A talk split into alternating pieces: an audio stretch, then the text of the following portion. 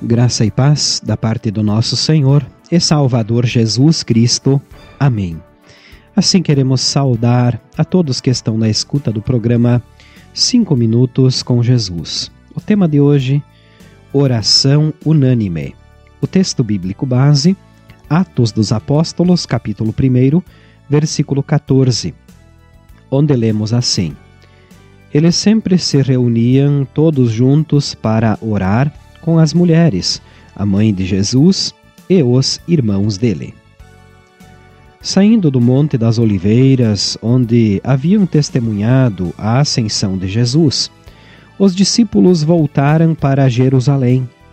Eles estavam aguardando o cumprimento da promessa de que o Espírito Santo viria sobre eles, o que aconteceu dez dias depois. O relato de Lucas no livro de Atos dos Apóstolos, nos diz que, durante esse período de espera, os discípulos não ficaram inativos. Ao contrário, eles se colocaram em preparação. Homens e mulheres que seguiam o caminho, Jesus, estavam juntos em oração, estudando a palavra de Deus e se submetendo à vontade do Senhor para escolher um líder no lugar de Judas Iscariotes. Lemos assim no livro de Atos dos Apóstolos, capítulo 1, versículo 14. Eles sempre se reuniam todos juntos para orar com as mulheres, a mãe de Jesus e os irmãos dele.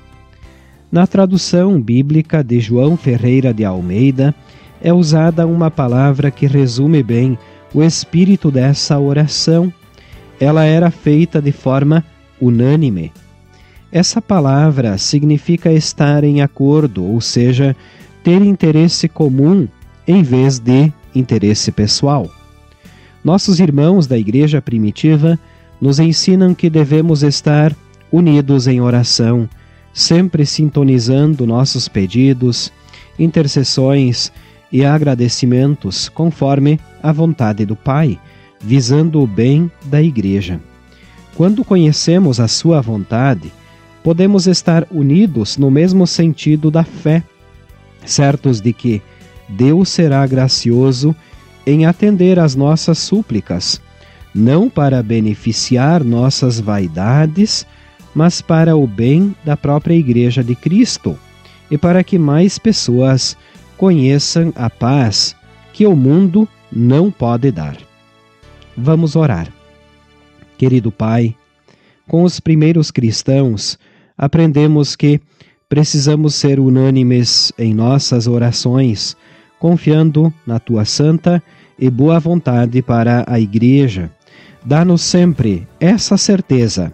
Por teu Filho, Jesus Cristo. Amém. Esta, prezados ouvintes, foi a nossa mensagem para hoje. Nós, da Igreja Evangélica Luterana do Brasil, queremos agradecer a todos pela companhia. O nosso telefone para contato é o 99681 9691. Finalizamos desejando a todos a bênção de Deus. O Senhor vos abençoe e vos guarde. O Senhor faça resplandecer o seu rosto sobre vós e tenha misericórdia de vós o Senhor sobre vós levante o seu rosto e vos dê a paz. Amém. Você que tem uma vida normal e está afastado de Deus, desconhece a razão, a verdade e a luz e teme um caminho a seguir. Com Deus eu tenho paz e vida